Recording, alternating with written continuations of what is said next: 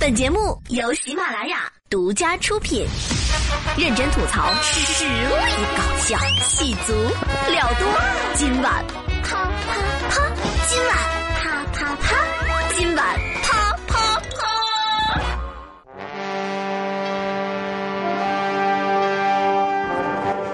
来者可是诸葛孔明？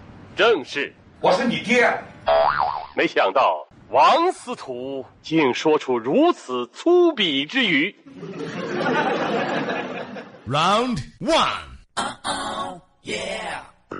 Hello，各位小伙伴，大家好，欢迎收听今晚啪啪啪，收听五分钟，啪啪两小时。我是满嘴骚话的奇葩主播 T 博士。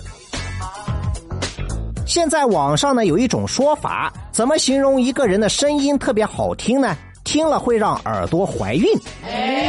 于是呢，有些听众就跟我说：“T 博士，你的声音特别难听，听了之后耳朵会流产。”这个呢都是天生的，我也没有办法。那每个人的声音呢都有自己的特色，比如说呢，我有个女同学，声音呢特别嗲，以前呢是一个网络女主播，听她说话呢非常容易勾起男人的冲动。你来嘛？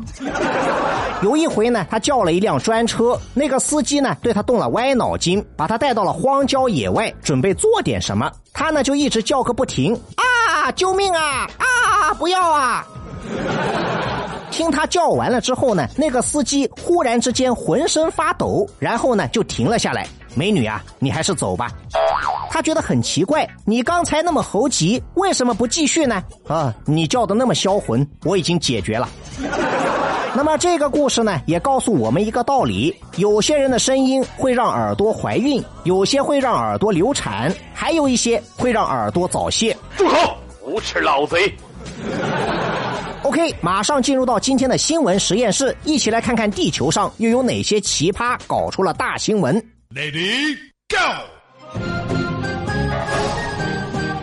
马上呢就是一年一度的双十一，自从这个日子被电商炒火了之后，中国最烧钱的节日就不再是清明节了。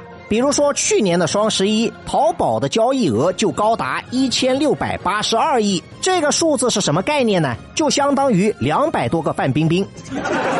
每年的双十一呢，对中国的物流行业也是一个巨大的考验啊！每年双十一之后呢，大家都会收到这样的信息：您的快递已发出，您的快递被堵在路上，不好意思，您的快递着火了。你们搞错。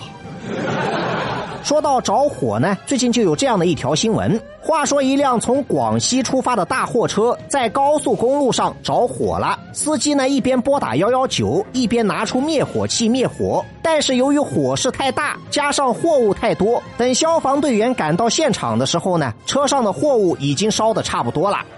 值得一提的是呢，车上装的货物都是冥币，全都堆在一起，所以呢一点就着，救都救不过来。换一种说法呢呢，等于是一群孤魂野鬼抢了运钞车。这算不算是抢劫？算。据司机说呢，这场火灾造成的经济损失大概是六万多块钱，如果兑换成冥币，大概呢是八个亿左右。也不知道是哪个鬼最近那么缺钱。好了吧，不管怎么样，我也是个鬼啊！有什么了不起？鬼就可以嚣张啊！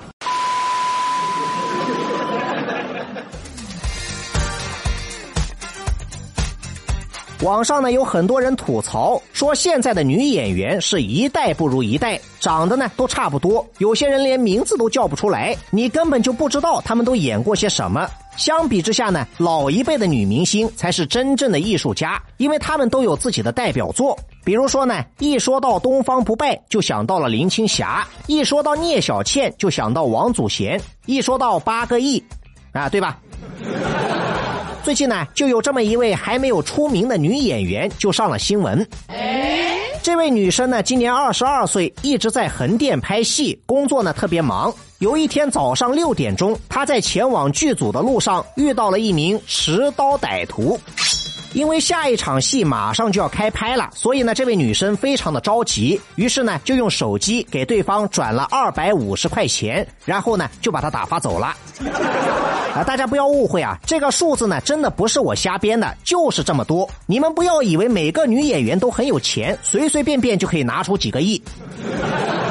这个女生呢，一直等到自己拍完戏之后，才想起来要报警。最终呢，警方在一家网吧将歹徒抓获。令人没有想到的是，这个家伙居然也是一名群众演员，也就是俗称的死跑龙套。如果你一定要叫我跑龙套的，你可不可以不要加一个“死”字在前面？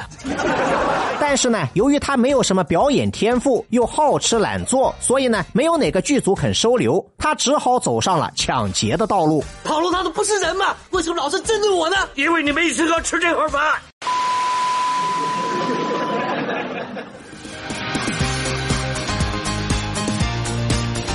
有句俗话说得好：“好马不吃回头草。”如果一个人分手之后还死皮赖脸的回头找你，只能说明一个问题：你的头顶呢，可能有一片大草原。你活该戴绿帽子！最近呢，有这么一位非常痴心的大学生在网上走红了。话说，浙江杭州一名大学男生为自己的前女友拍了一段视频。他把自己准备送给前女友的分手礼物做成了一个 PPT，放在视频中展示，想用这些礼物来挽回这一段失去的感情。那么我以前只听说过有人出轨做了一个 PPT，没想到复合也可以做成 PPT。哎，你他娘的还真是个天才！最离谱的是呢，在他的分手礼物当中，有一条是给前女友的支付宝充了三万块钱的电费啊！最后的结局呢，当然是前女友十分感动，然后对他说了一句“滚”。反正呢，我是不能理解他为什么要这么做。难道这就是传说中的用爱发电吗？再说了，什么人要用这么多的电呢？你的前女友到底是杨永信还是皮卡丘？雷公助我！生活虐我千百遍，我待生活如初恋。给生活发几条尬死人不偿命的朋友圈。下面马上进入到今天的生活大爆炸环节，瞬间爆炸。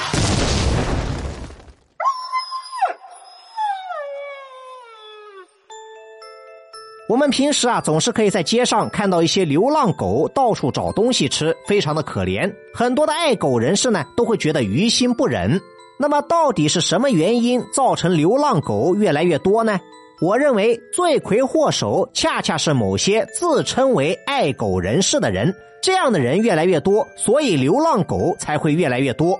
你养狗并不代表你爱狗，你不能给它最好的照顾，到最后失去耐心又把它抛弃，这样的人有资格养狗吗？最近呢，网上就有这样的一条新闻，引起了很多人的关注。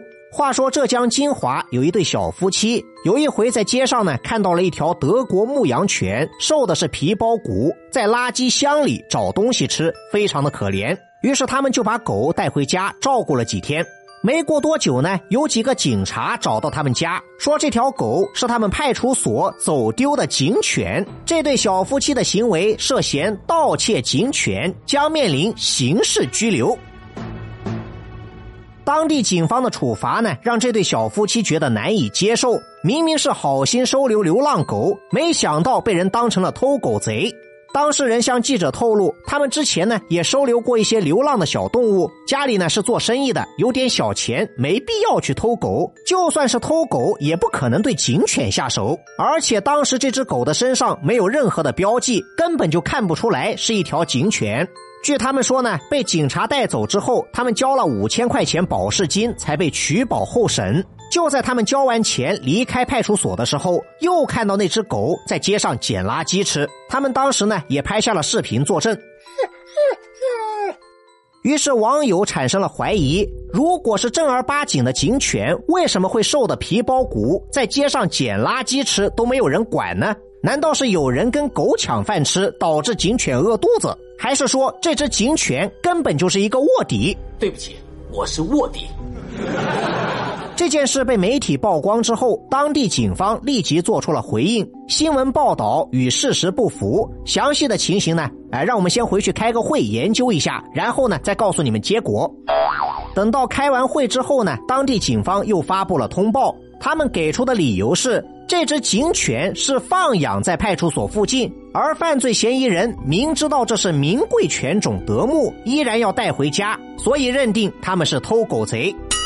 哇，我以前都不知道，原来警犬还可以放养。我少读书，你不要骗我。